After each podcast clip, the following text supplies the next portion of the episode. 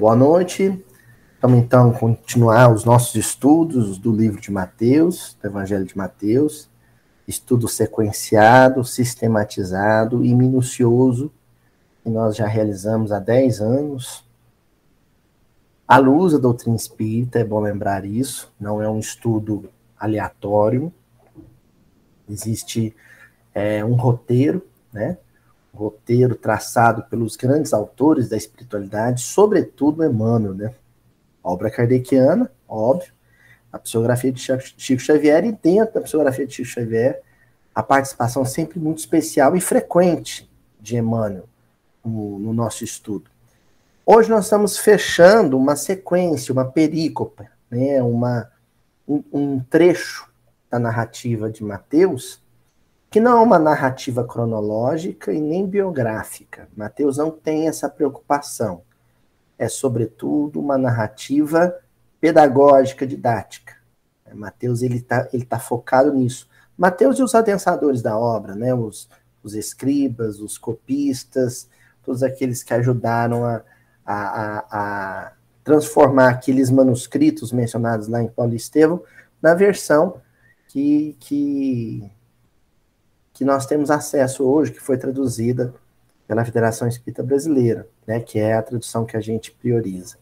Então, é, é importante a gente ter em mente que o fechamento, de, através do versículo que nós vamos estudar hoje, é um fechamento que, sobretudo, é, ajuda a gente a entender os versículos anteriores. Então, o fechamento de, um de uma perícopa é sempre um fechamento é, é, de todo o trecho, né? de todo aquele conjunto, de todo aquele combo. Achei a palavra que eu queria. É um combo de ensinamento, um combo de lições né? que a gente passa a compreender melhor quando ela se conclui. Então, o versículo que nós vamos estudar e que fecha essa sequência é o versículo 12 do capítulo 14 capítulo em que nós estamos nos encontramos no momento. Então, Mateus 14, 12 é o que nós estamos estudando hoje e fechando. Nós estudamos é, uma sequência de versículos que tratava de um personagem específico, que era a figura de Herodes Antipas e a sua família, né? A Herodias, sua esposa, né? Que em outro momento é, havia sido sua cunhada, a Salomé, que é sua enteada, mas que também é sua, sua sobrinha, porque Herodias era a princípio esposa de Filipe, irmão de Herodes Antipas, né? Então, o, o Herodes Antipas, ele, ele encerrou, ele participou do, do fim do casamento do irmão com, com a, a cunhada e, e ficou com a cunhada, né? Então, aquela, aquele drama familiar todo que nós já mencionamos. Agora, o importante é a gente perceber que essa família, né, Herodias, Herodes e Salomé, é uma família que, de certa forma, ela é uma, fa uma família paradigmática. Ela é uma família síntese. Ela sintetiza os dramas e os maiores vícios e equívocos de boa parte das famílias no nosso orbe. Então, estudá-la, estudar suas quedas, estudar seus, seus dramas pessoais, estudar suas falhas no campo da, da moral, né? É estudar, de certa forma, uma grande parte das famílias do, do, do mundo. Por isso que é uma, uma passagem que foi, em alguns momentos, tão indigesta, né? Sobretudo quando a gente falou sobre educação de, de jovens e crianças. Vocês se lembram bem disso. Quando a gente falou sobre a maneira como a, a, a Salomé né? Foi educada, aquilo que foi priorizado na educação da Salomé. Vocês se, se lembram bem, lembram bem disso. Então, o que nós vamos fazer hoje é tratar de um, de um tema, e eu já vou falar qual é a palavrinha que nós vamos destacar, de um tema que ele, ele consegue é, fazer esse fechamento bem. Porque mexe com a nossa noção de moral. Aliás, Allan Kardec, no, no Evangelho segundo o Espiritismo, no, item, no capítulo 17, no item Os Bons Espíritas, ele usa a expressão que é a mais feliz: maturidade do senso moral. hoje nós vamos transitar dentro desse, desse campo de entendimento. Falar sobre a maturidade do senso moral. Alguns têm maior maturidade, outros têm menor maturidade. Uns têm mais maturidade, outros têm menos maturidade. E Allan Kardec ele vai, vai além. Ele chega a dizer que alguns jovens recém-saídos da infância, adolescentes, muitas vezes possuíam mais maturidade do senso moral que alguns velhos, que alguns idosos, que algumas pessoas maduras. Só para a gente refletir. Vamos ver então que versículo que é esse que fecha? Bom, aproximando-se os seus discípulos dele, levaram o cadáver e o sepultaram. Depois vieram e relataram o fato a Jesus. Então, nós já tínhamos visto né, que Salomé, então, em nome da mãe Herodias, havia encomendado com Herodes a, a, o assassinato de João Batista. Herodes, então, a contragosto, dá ordem para execução e João Batista é executado no cárcere. A, cabeça dele é entregue a Salomé, que por sua vez a leva até sua mãe como prova de que o assassinato foi bem sucedido, né? E aí então a narrativa hoje se encerra com Mateus dizendo que alguns discípulos de João Batista foram até lá, pediram o, o, o cadáver de João Batista para dar sepultá-lo dignamente, né? E Herodes, que tinha aquela forma de simpatia, né, aquela espécie de simpatia pela figura de João Batista, permitiu que assim fosse. Então eles levaram o cadáver, deram um sepultamento digno, um sepultamento judaico, né? Como mandava a tradição judaica. E em seguida, imediatamente, foram até Jesus e contaram para Jesus o que havia acontecido. Vamos ler mais uma vez o versículo. Aproximando-se os discípulos dele, levaram o cadáver e o sepultaram. Depois vieram e relataram o fato a Jesus. Então, olha aqui. Qual que é o fato? Qual é o fato? O assassinato de João Batista. Nós não vamos nem dizer que foi um assassinato hediondo por se tratar de um homem santo, porque senão fica parecendo que, ah, é mais feio quando mata alguém que é santo, que alguém que é bom, alguém que é justo, o resto não. De forma nenhuma todo homicídio, todo extermínio, todo assassinato é por si só hediondo. É, um, é um, o crime dos crimes, foi o primeiro crime né, é, dramático cometido pela família, né, os, os, descendentes de Adão e Eva, né, de Caim, o assassinato dos irmãos, né, Caim matando Abel. Então, todo assassinato é hediondo. O fato em si aqui representa um crime contra a lei de Deus. É o crime dos crimes, mas aqui vai representar todos, todas as formas de crime. Um crime contra a lei de Deus foi cometido, foi perpetrado. E esse fato, este crime, ele é relatado, ele é descrito, ele é narrado por parte dos discípulos, então não é um, um relato qualquer, é um relato a partir de um dado ponto de vista. Que ponto de vista?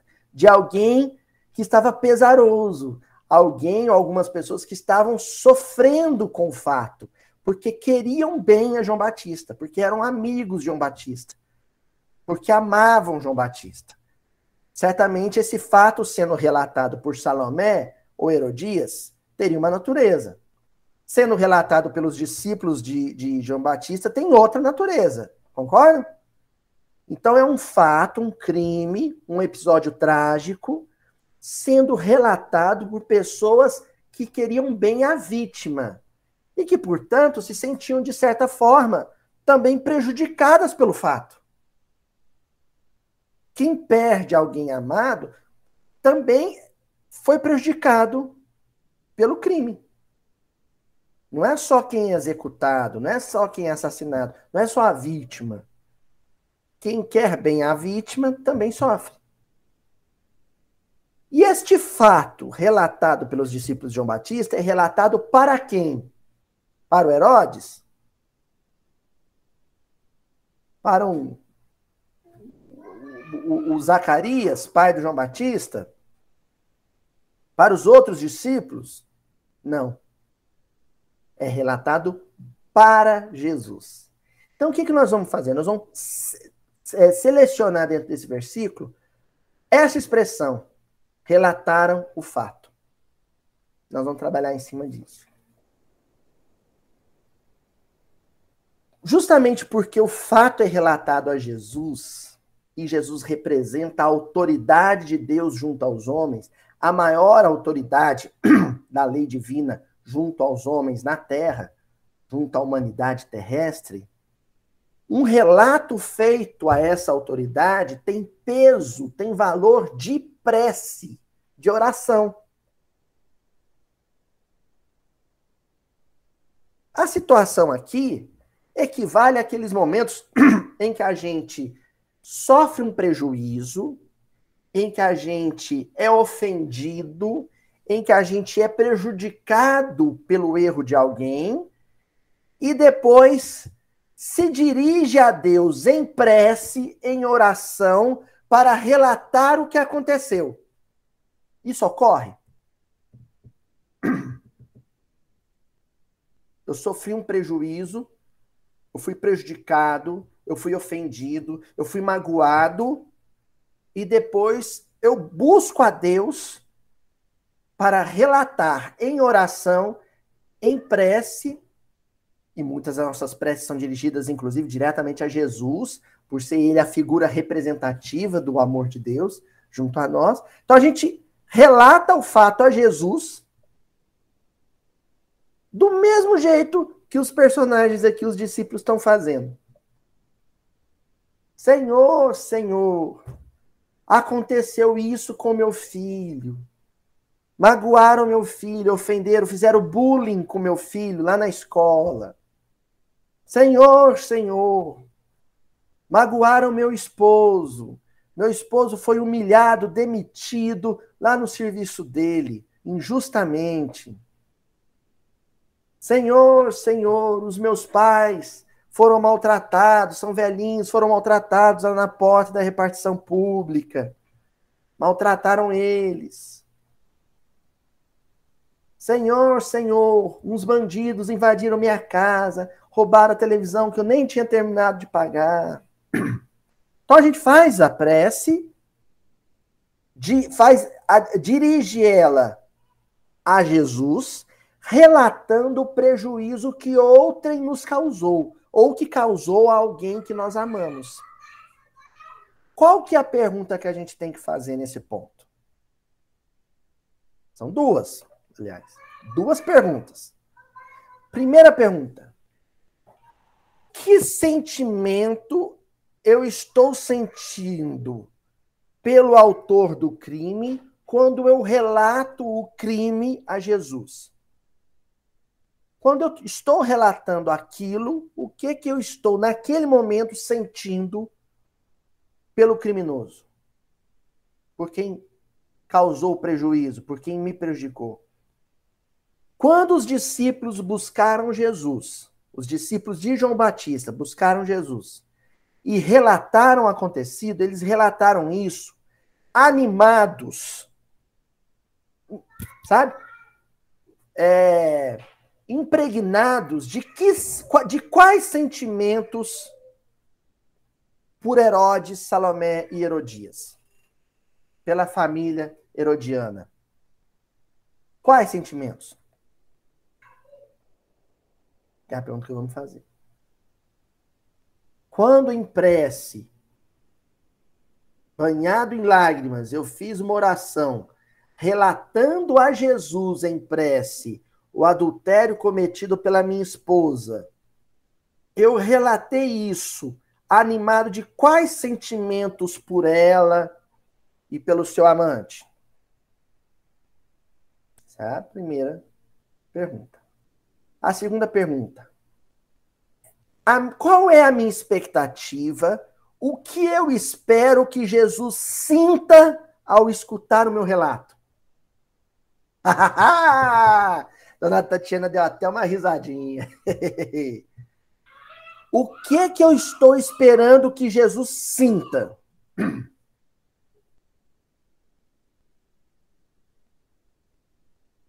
Entendeu?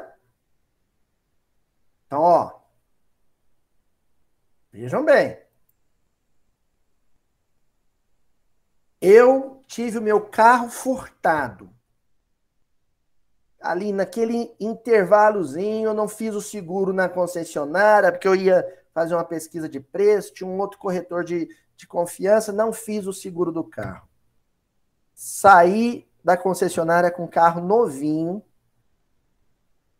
e a, sem seguro. Aí veio um sujeito bêbado em alta velocidade, bateu no meu carro, destruiu meu carro. E eu agora vou ter que arcar com a despesa, porque ele fugiu. Tem esse detalhe. Ele fugiu, Tânia. Foi embora, me largou lá. Aí eu, desesperado, sentei no meio-fio assim, não, Tatiana? Fiei a mão na cabeça, comecei a fazer uma prece sofrida e falar para Jesus: Senhor, o senhor viu o que me aconteceu, Senhor. Esse maluco, alcoólatra, veio, rebentou meu carro, eu não tinha nem seguro, parcelei o carro em 60 meses, ele sumiu no mundo, eu fiquei com esse prejuízo. Ô oh, Senhor, o que que eu estou sentindo naquele momento da prece pelo sujeito que bateu no meu carro? E o que eu estou esperando que Jesus sinta por ele? É óbvio que, em se tratando da nossa natureza, em se tratando do nosso perfil moral,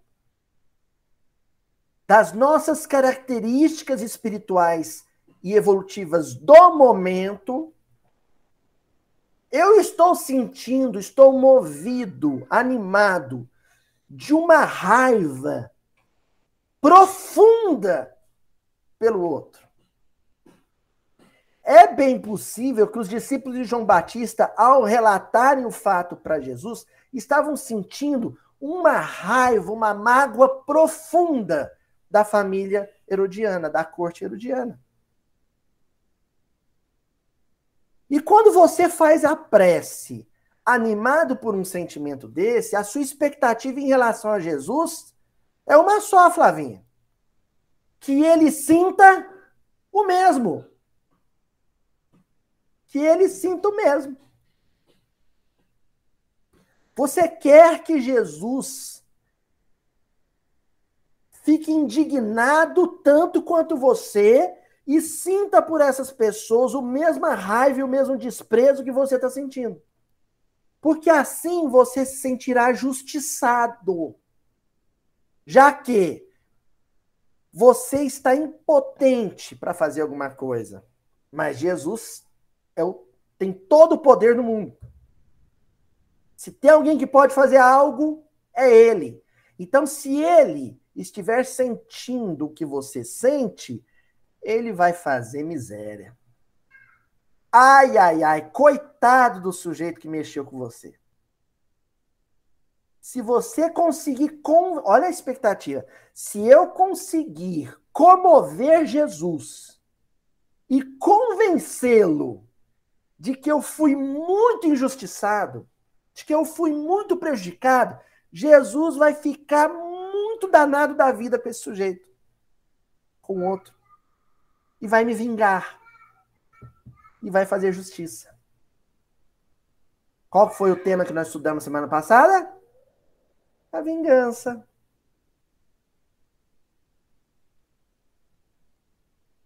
Aí nós temos dois tipos de justiceiros: o descrente e o crente.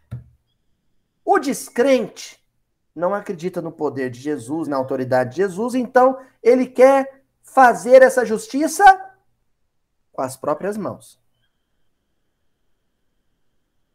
Ou mover mundos e fundos para que a justiça dos homens o represente. Agora, se ele é muito religioso e muito crente, ele vai querer que Jesus assuma esse papel. Deus vai fazer a justiça. Jesus vai fazer a justiça. Jesus vai me vingar. É assim, dentro desse clima de indignação, revolta e profunda mágoa, que se dão muitos de nossos relatos feitos a Jesus, dirigidos a Jesus. Muitas de nossas preces.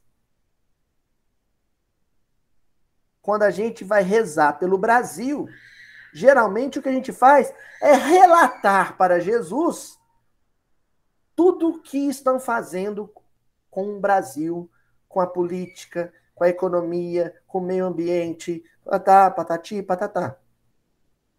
E eu faço essa prece pelo Brasil revoltadíssimo. Com o preço do gás, com o preço da energia elétrica, com o preço da, da gasolina.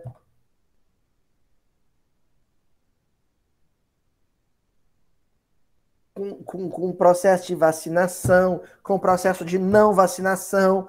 Eu estou animado desse sentimento de revolta.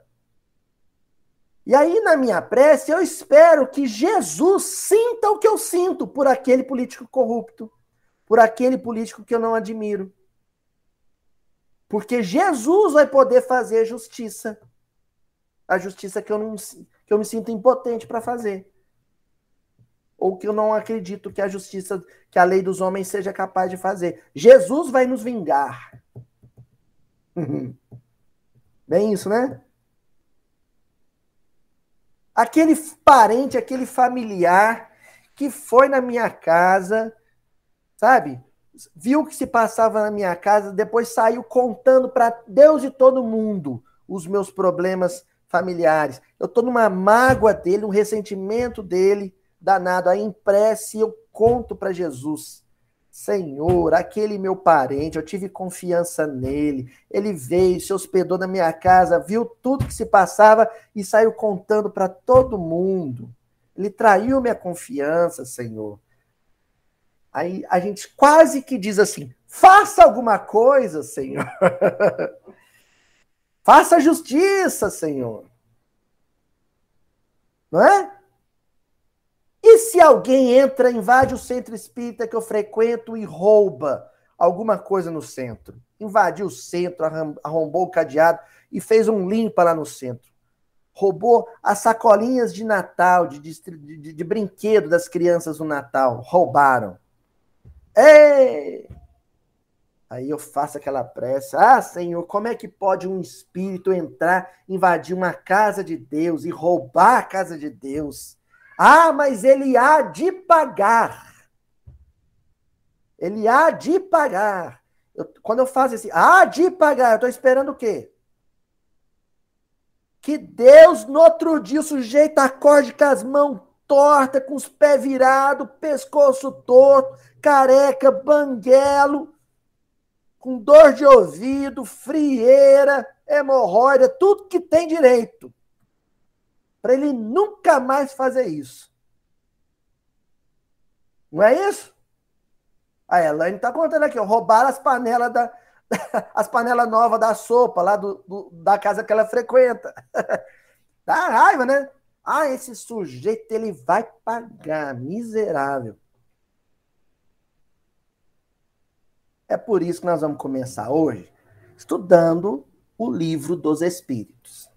Porque quando a gente sentir que alguma coisa na nossa, na nossa conduta não é condizente com a conduta de grandes tarefeiros de Jesus, como Chico Xavier, quando eu sentir que isso que eu estou fazendo, ou a maneira como eu estou orando, relatando para Jesus os dramas vividos, não é sequer parecida com a maneira como Chico orava, é porque eu não estou estudando aquilo que o Chico conhecia de cor.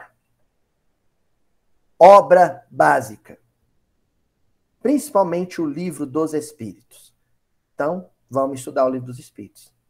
Porque aí no livro dos Espíritos, de cara eu já vou ter lá, no livro terceiro, né, no capítulo 11, a décima lei, daquela sequência de leis, né? As leis naturais, leis divinas, né? E essa aqui é particularmente a que eu considero a mais especial, que é a lei de justiça, de amor e de caridade.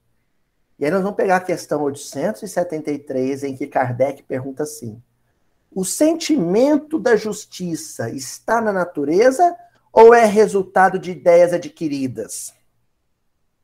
Quando a gente nasce, mas quando a gente é criado,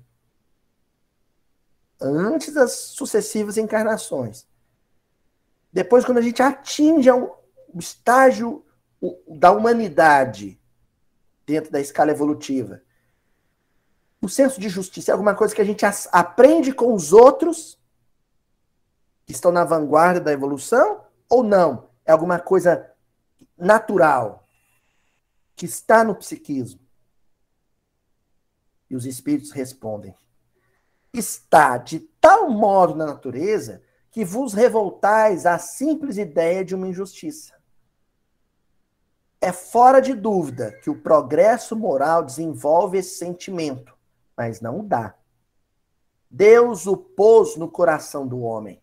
Daí vem que frequentemente em homens simples e incultos se vos deparam noções mais exatas da justiça do que nos que possuem grande cabedal de saber.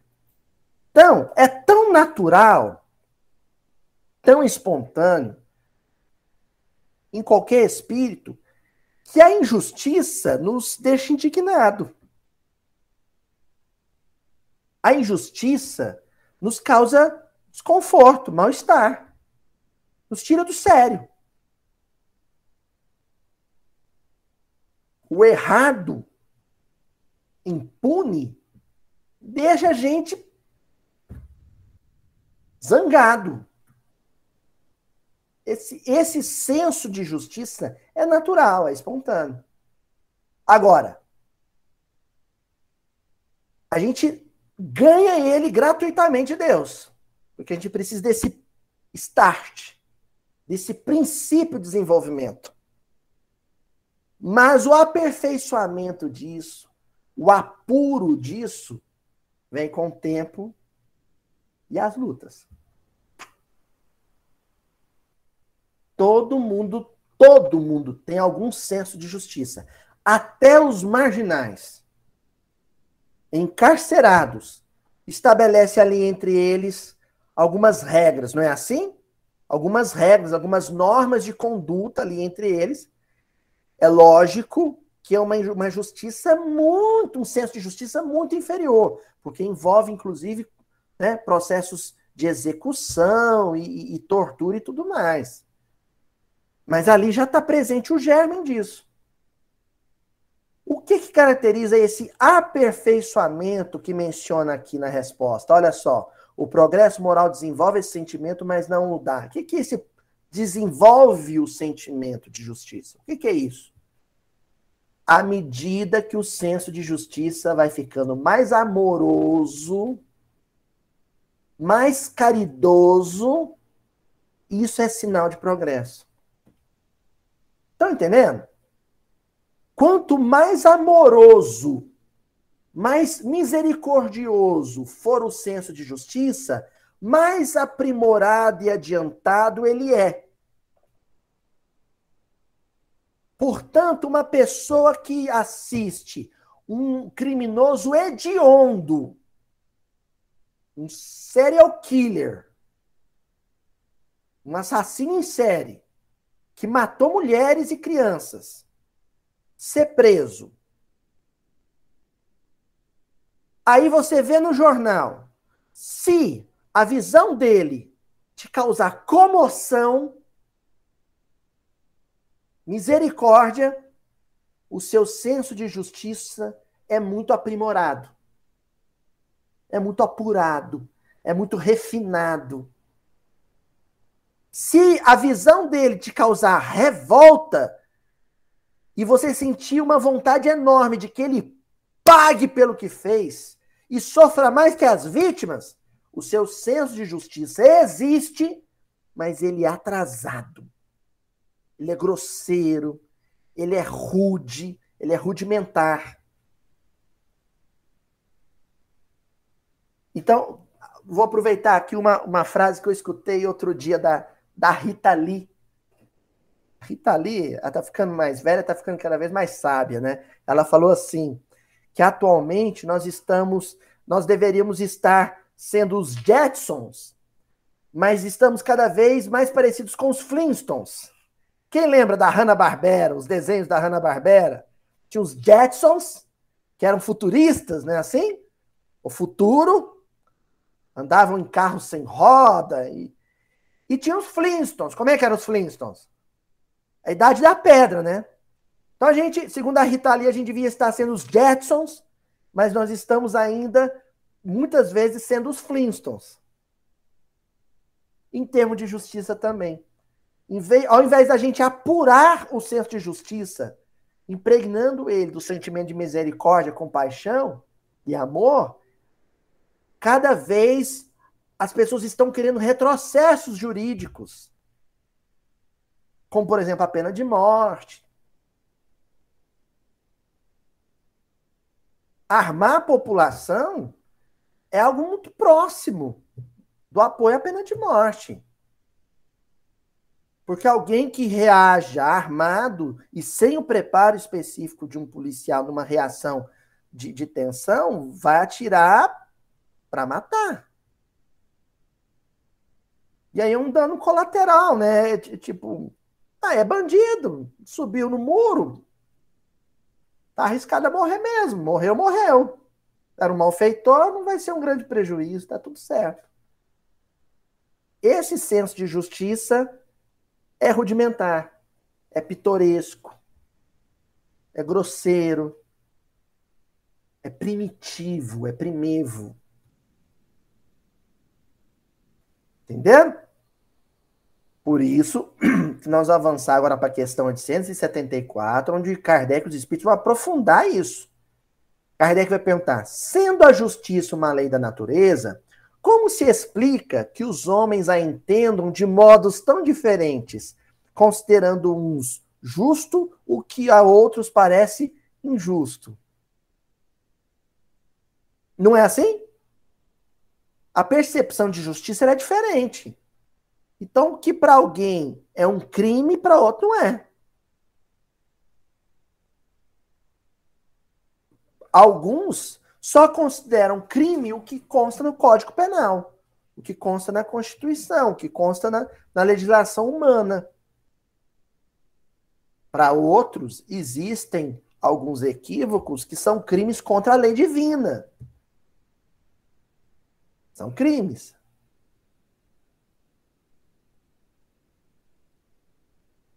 E aí Kardec quer saber o porquê. E os espíritos respondem assim.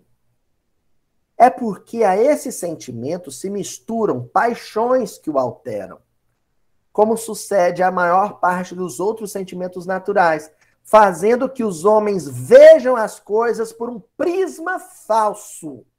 Aqui nós voltamos para o nosso versículo. Quando os discípulos de João Batista procuram Jesus para relatar o que aconteceu, possivelmente, provavelmente, eles estavam animados de paixões, sentimentos humanos que Jesus já tinha superado há bilhões e bilhões de anos. Então, o prisma, o ângulo visual, o ponto de vista a partir do qual Jesus vai olhar para o assassinato de João Batista é muito diferente do ponto de vista a partir do qual os discípulos estavam olhando. Como o ponto de vista de Jesus é superior, ele olha do, de cima, ele vê com, de uma forma mais ampla. Como o sentimento dos discípulos ali era rasteiro, era baixo, era de revolta, de mago, de raiva, eles olham aquilo a partir de uma perspectiva horizontal. Portanto, a visão é limitada. É o que os espíritos estão dizendo para Allan Kardec, que é uma visão falsa. É uma justiça, uma visão de justiça falsa, imperfeita, exígua, limitada, estreita. Entendendo? E aí, na questão de 175, Kardec completa dizendo: como se pode definir então a justiça? E o que é justiça, então? E os espíritos respondem: a justiça consiste em cada um respeitar os direitos dos demais. Opa! Que agora o versículo aqui vai embolar. Espera aí. Então, nessa perspectiva, os discípulos de João Batista estavam com razão de sentirem o que estavam sentindo. Porque o direito à vida de João Batista foi desrespeitado. Concordam?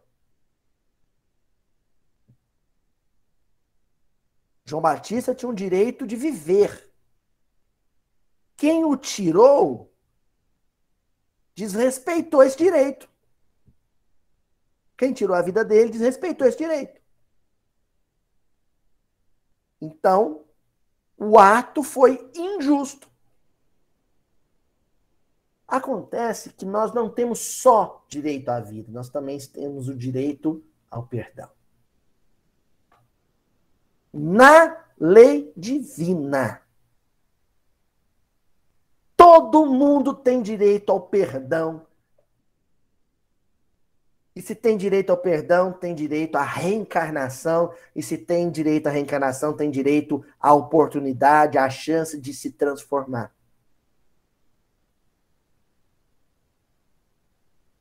Jesus, Jesus! João Batista tinha o direito de viver. Aí Jesus responde para os discípulos de João Batista: E Herodes tem o direito de se arrepender,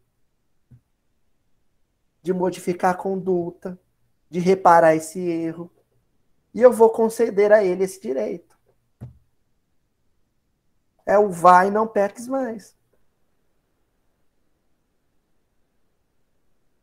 E aí vem a 875A, é um prolongamento dessa questão, em que Allan Kardec pergunta: que é o que determina esses direitos. E o que, que determina esses direitos todos? Que quando violados, quando desrespeitados, nós temos a caracterização de, caracterização de um ato injusto. E os espíritos respondem: duas coisas: a lei humana e a lei natural. E aqui a gente vai acrescentar uma coisa quase tudo que está na lei humana também está contida na lei divina ou natural. Mas pouca coisa de tudo que representa a lei divina ou natural, pouca coisa se encontra na lei humana. Vou fazer essa observação antes de continuar a resposta. Aí os espíritos acrescentam Tendo os homens formulado leis apropriadas a seus costumes e caracteres, elas estabeleceram direitos mutáveis com o progresso das luzes. Começa aí a diferenciação entre as duas leis. A lei humana, ela muda à medida que os homens mudam. Ela se transforma à medida que os homens se transformam ela evolui à medida que a sociedade evolui. Quanto mais civilizado um grupamento humano, mais apurada é, mais apurado é o seu código de leis. E o, nós já falamos aqui o que, que caracteriza o apuro, o aperfeiçoamento de um código de lei. O componente da misericórdia.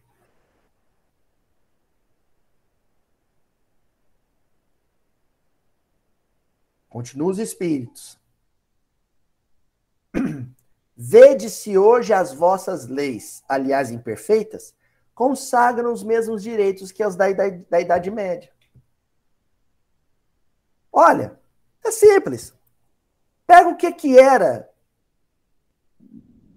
Aí é o trabalho do historiador, né? Faz uma vasculha. O que que eram as, as decisões jurídicas de um senhor feudal, né? Que era a, maior, era a autoridade jurídica de um feudo, era o senhor feudal, era o dono da terra.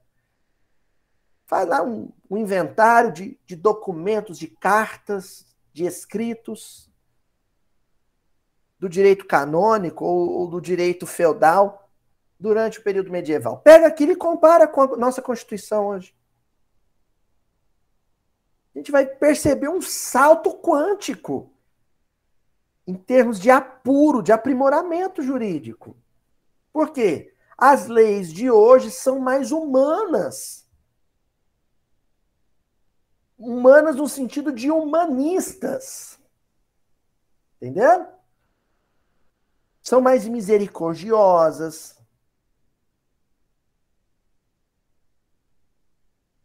Enquanto as, as anteriores são marcadas pelo lex talionis, né? A lei de Talião. O olho por, por olho, dente por dente. E aí continua. Nem sempre, pois, é acordo com a justiça o direito que os homens prescrevem. Demais, esse direito regula apenas algumas relações sociais, quando é certo que na vida particular há uma imensidade de atos unicamente da alçada do tribunal da consciência. Tem coisas que se faz em casa. Tem coisas que se faz no convívio familiar. Coisas que se faz no convívio profissional. Que perante a lei de, divina é crime.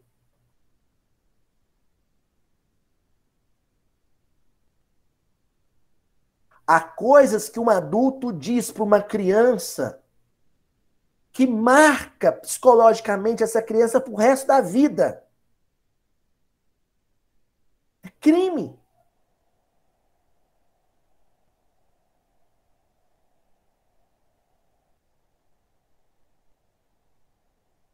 Ó, hoje eu estou vendo o que é o Tribunal da Consciência que mencionou aqui, ó. Antes de começar os trabalhos, o Chico, meu filho, se empolgou lá e teve acesso a uma arma branca, um cabide de plástico. Ele se empolgou lá, correndo atrás de mim, pegou o cabide, não sei o que, que deu nele. Ele mandou, mas numa pontaria, acertou esse olho meu, o cabide. Aí na hora, né, eu senti aquela dor.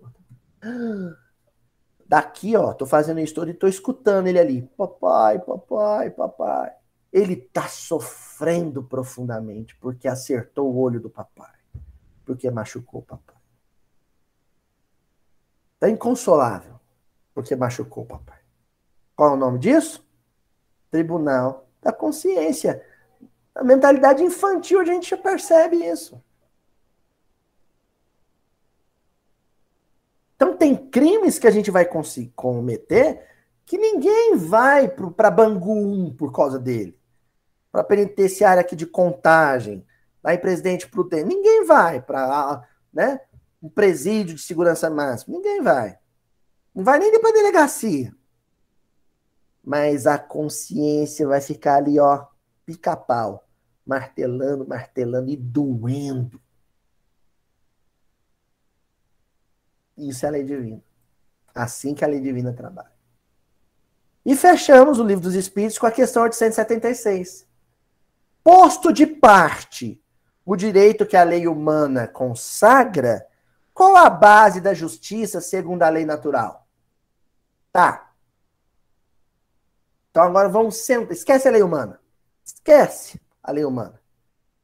Qual é o princípio essencial da lei divina? Da lei natural lei divina? E a resposta: Disse o Cristo: queira cada um para os outros o que quereria para si mesmo. E aqui eu peguei, tem mais coisa que eu vou ler, mas eu já destaquei aqui o disse o Cristo. Opa, então já sei quem é a referência. O fiel da balança aí, quando o assunto é justiça divina ou natural. O nosso Cristo. Ele é o supremo juiz da terra. Não existe no orbe terreno maior autoridade jurídica que a de Jesus, o nosso Cristo. E o lema dele, o princípio jurídico que rege todas as suas decisões é um só. Ninguém deve querer para o outro aquilo que não gostaria para si. Ou a gente só pode querer para o outro aquilo que quereria para si. É a regra áurea, né? Até Kant trabalhou com isso, e muito bem. Aí a gente volta para o nosso versículo. Porque, segundo esse princípio, nós não sabemos, o, o evangelho não relata, mas pode ser que Jesus tenha dito para os discípulos de João Batista: escuta, se vocês tivessem cometido um crime hediondo contra um justo, tirado a vida de um, de um santo como João Batista, o que vocês iriam querer para vocês?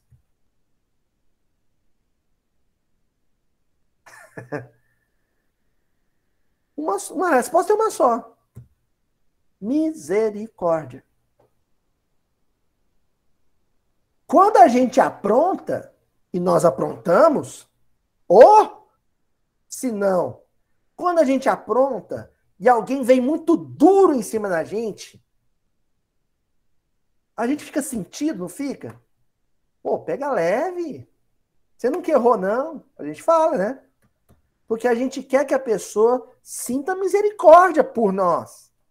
Então, o que, que eu devo sentir por aquele que erra? Misericórdia, né, Andresa? Segundo esse princípio. E aí os espíritos continuam. No coração do homem imprimiu Deus a regra da verdadeira justiça, fazendo que cada um deseje ver respeitado os seus direitos. Na incerteza de como deva proceder com seu semelhante, em dada circunstância, trate o homem de saber como quereria que com ele procedessem, em circunstância idêntica. Guia mais seguro do que a própria consciência não lhe podia ter dado Deus. Então, o critério é, a referência é, o paradigma é Jesus de Nazaré.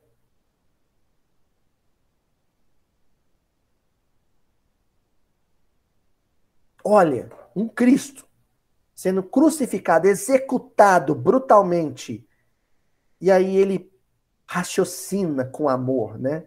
É o raciocínio amoroso. Ele raciocina com amor, olha para os algozes, olha para os executores daquele assassinato, o assassinato dele, e diz: se eu não estivesse na cruz, se eu estivesse lá assassinando alguém, o que eu ia querer que a vítima sentisse por mim?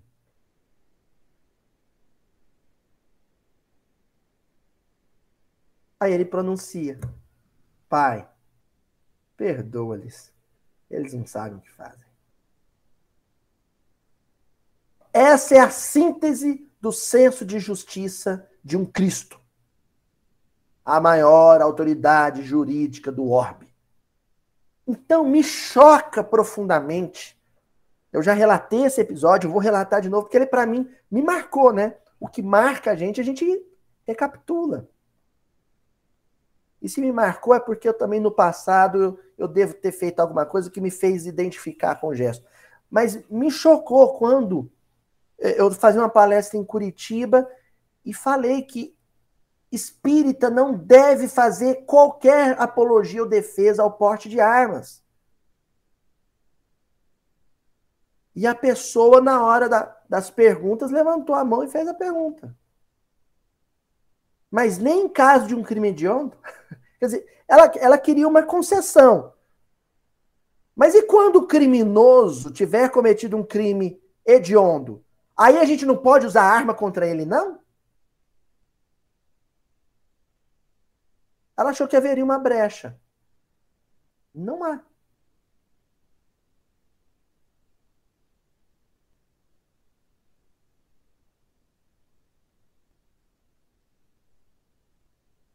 Não há. Para o espírita, não.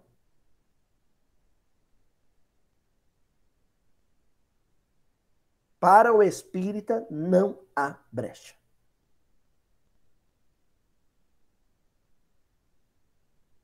Isso vale para o cabo de vassoura, para a pedra, para o rolo de macarrão, para a faca de cozinha. Se eu pegar esse objeto aqui, o controle do meu ar-condicionado, e eu ferir alguém com ele, eu meti a mão na espada e saquei ela.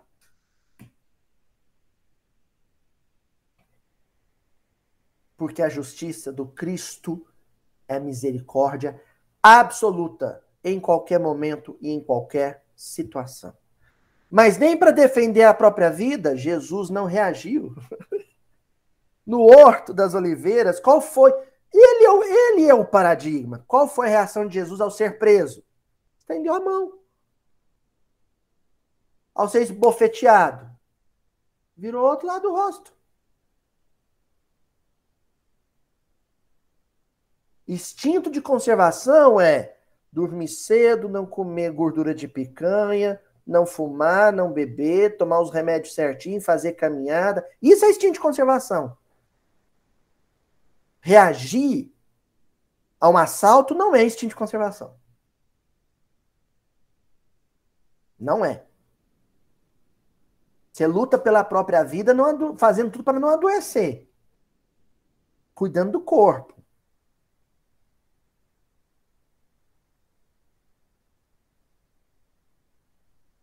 Mas se alguém quiser te tirar a vida, você abre os braços, mostra o peito e fala: Senhor, seja feita a tua vontade.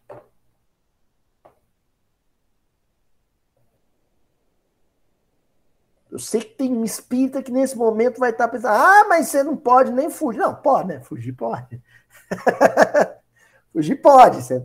O que eu estou dizendo no sentido metafórico, né? Esconder atrás da porta, pode. Debaixo da cama, pode.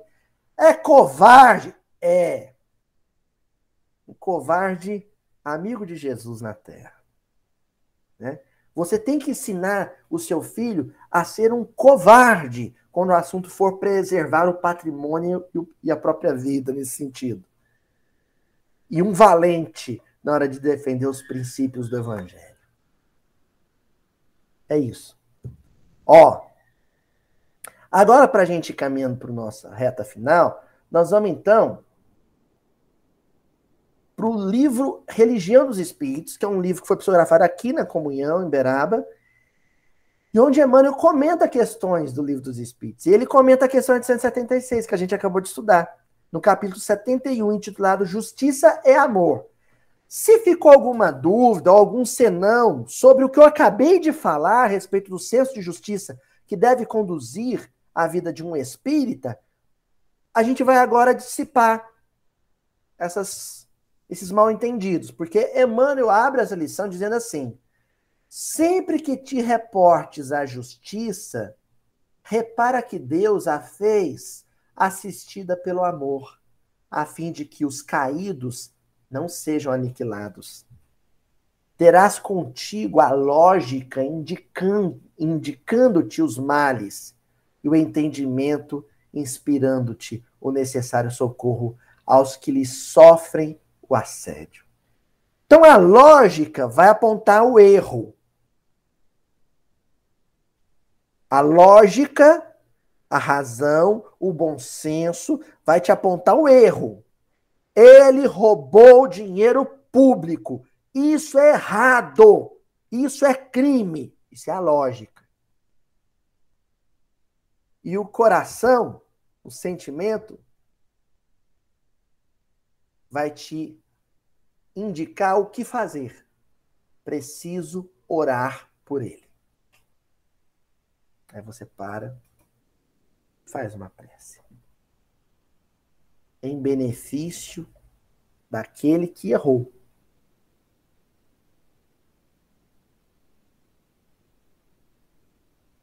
Sabe por que, que os políticos que a gente que nos causam indignação são tão perturbados, tão desequilibrados?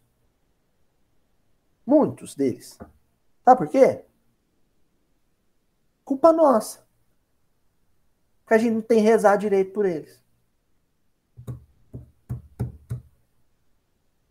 Sabe que aquele político que me causa uma indignação? Nossa senhora, mas aquele prefeito, prefeito da minha cidade, mas ele me causa uma indignação. Ele faz tanta besteira, tanta asneira, fala tanta besteira. Homem desequilibrado, culpa sua.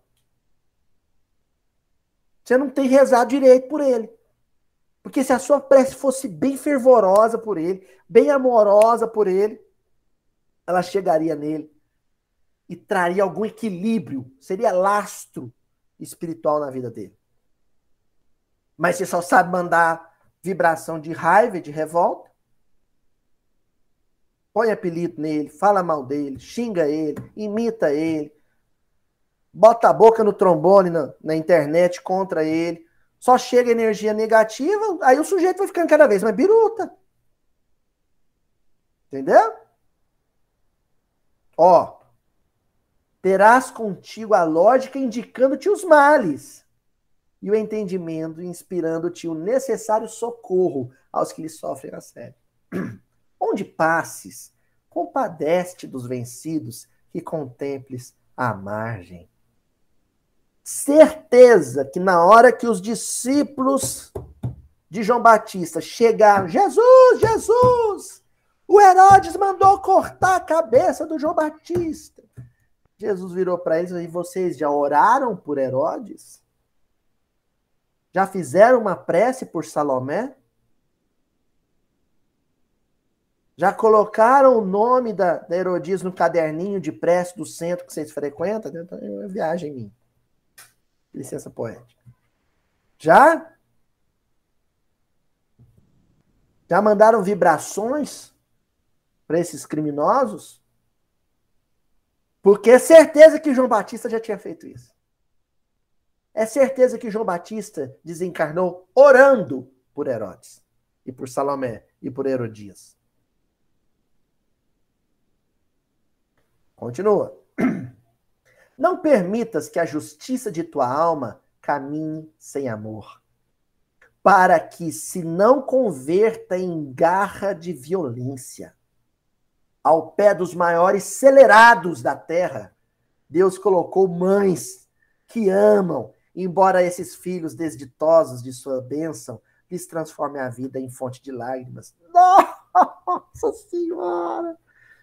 Eu ponho uns trechos aqui que depois eu leio de novo aqui, eu fico emocionado de novo. Isso aqui já tinha me emocionado.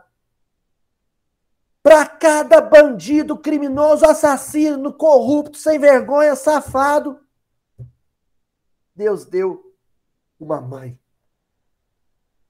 que chora por ele cada vez que ele erra. Se não for uma mãe biológica, uma mãe espiritual.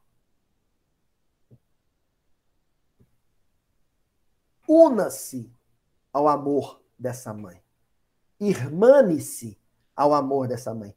Dê as mãos com ela em benefício desse criminoso, desse celerado.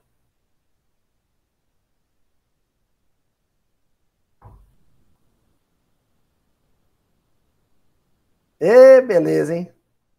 Isso é evangelho, gente. Isso é que é evangelho. Isso é evangelho. Ore e auxilie em silêncio, porque não sabes se amanhã raiará teu instante de abatimento de angústia. E manda a regra divina, regra divina, façamos aos outros aquilo que desejamos nos seja feito. Justiça sem amor é como terra sem água. Emmanuel. Justiça sem amor é terra sem água. E eu acho que o Brasil entende isso agora, principalmente o centro-oeste e o sudeste. O que, que é terra sem água? Ah, Deus e suas metáforas.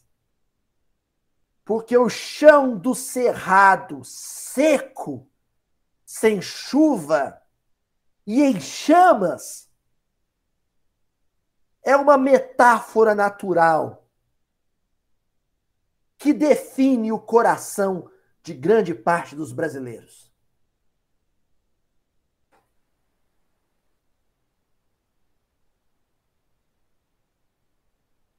O meu coração quando odeia o criminoso e deseja ele tudo de mal, tudo de ruim, é o chão do cerrado sem uma gota d'água, ardendo em chamas.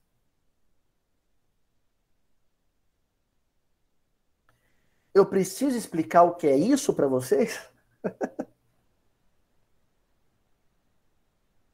Existe alguém nesse país, tirando a turma do sul, que é, são os privilegiados de Deus, né? Lá chove que Nossa Senhora. Eu preciso dizer para vocês o que, que é um chão sem água? Uma terra sem água? É deserto espiritual. E aí nós passamos agora para o livro Palavras de Vida Eterna, capítulo 112, Diante da Justiça. E Emmanuel vai comentar Mateus 5,20, que nós já estudamos no miudinho, antes das gravações. Se a vossa justiça não exceder a dos escribas e fariseus, de modo nenhum entrareis no reino dos céus. Se a minha justiça não for melhor, superior à justiça dos homens comuns, dos homens ordinários, então o que, que eu sou? Um lustrador de banco de centro. Minha função na casa é esfregar o bumbum no banco para ele ficar brilhando. É isso que eu sou?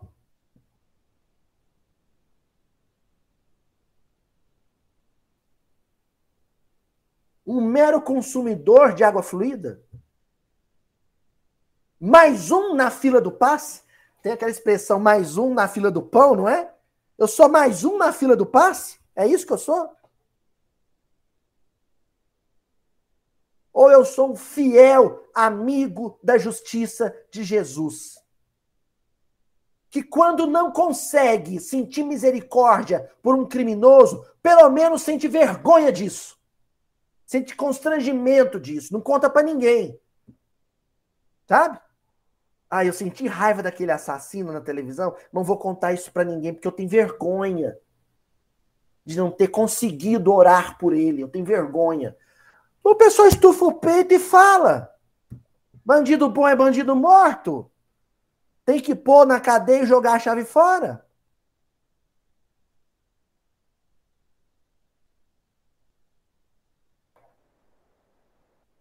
Em sendo espírita, isso é muito grave. E comenta Emmanuel. Escribas e fariseus assumiam atitudes na pauta da lei antiga, olho por olho, dente por dente. Atacados, devolviam insulto. Perseguidos, revidavam cruéis.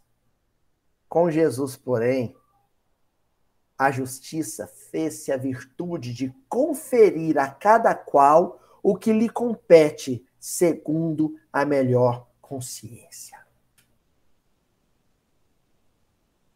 Apenas é forçoso considerar que no padrão de Jesus, a justiça não agrava os problemas do devedor, reconhecendo-lhe ao invés disso, as necessidades que o recomendam a compaixão, sem furtar-lhe as possibilidades de reajuste. Ó, o mundo da regeneração, não estou falando do mundo feliz, dos mundos ditosos, falando mundo de regeneração. O mundo de, de regeneração não é aquele em que não existe algema para bandido vai ter algema e bandido do mesmo jeito. A Luiz, então o que, é que vai diferenciar o mundo de regeneração do nosso mundo hoje? É que no mundo de regeneração, o policial, na hora de pôr a algema do bandido, vai fazer isso em lágrimas.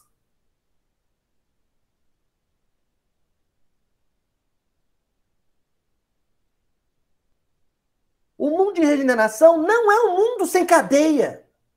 Não é um mundo sem presídio. E, portanto, não é um mundo sem bandido, sem criminoso. É que no mundo de, regeneração, na hora que o policial levar o bandido para colocar ele dentro da cela e passar a chave na porta, o cadeado na porta, ele vai fazer isso em prantos.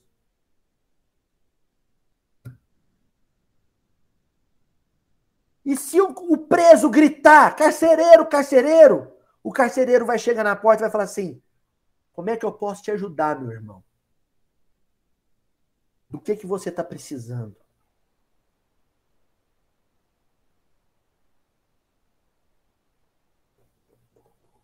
Aí no mundo feliz de todos, aí já não vai ter mais cadeia.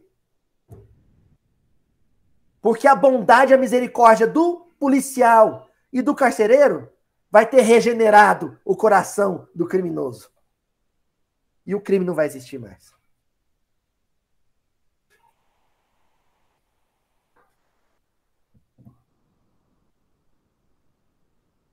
Encerramos.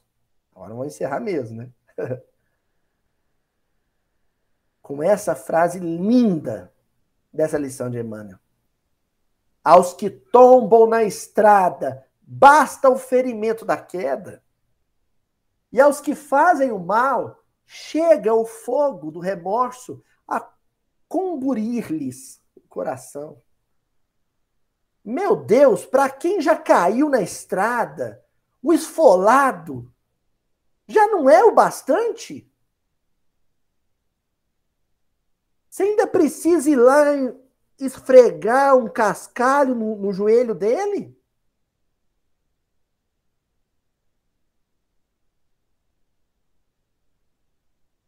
Justiça, segundo Jesus, não é aquela que grita, tá vendo? Eu falei que você ia cair. Justiça com Cristo é aquela que estende a mão e fala: amigo, vamos levantar?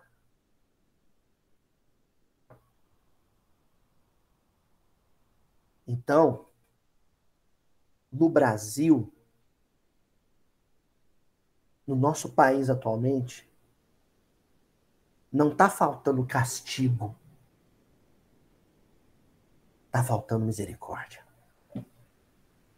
Porque castigo, tortura, não modifica ninguém. Que vai transformar a sociedade humana é o advento da justiça de Jesus. Aquela justiça que tem por princípio fundamental o amor e a compaixão. É isso. Até a semana que vem, gente. Thank you.